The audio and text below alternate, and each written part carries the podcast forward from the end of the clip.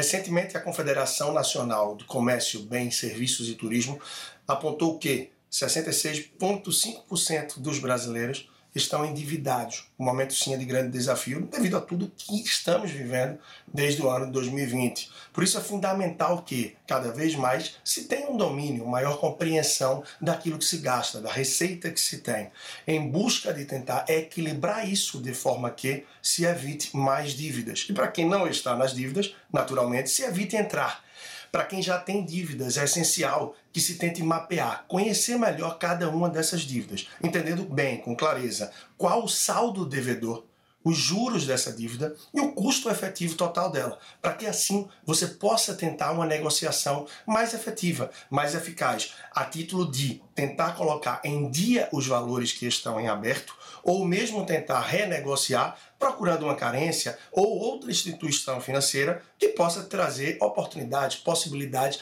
de seguir esse fluxo de uma forma mais saudável e que, claro, caiba no seu bolso. A maior parte das pessoas se preocupam apenas com o valor da parcela e ignoram a taxa de juros, que é o que faz com que essa parcela possa aumentar e trazer ainda mais dificuldade para o fluxo de pagamento adiante. Então, muita atenção desde o momento em que você vai entrar nesse período de empréstimo e de endividamento em que você deve procurar mais de uma instituição financeira para ver aquela que te oferece melhores condições. Muita atenção, cuidado e foco para evitar entrar nesse grande desafio. Bom, para mais, você pode procurar arroba personal financeiro no Instagram e seguir junto. Um grande abraço e até a próxima.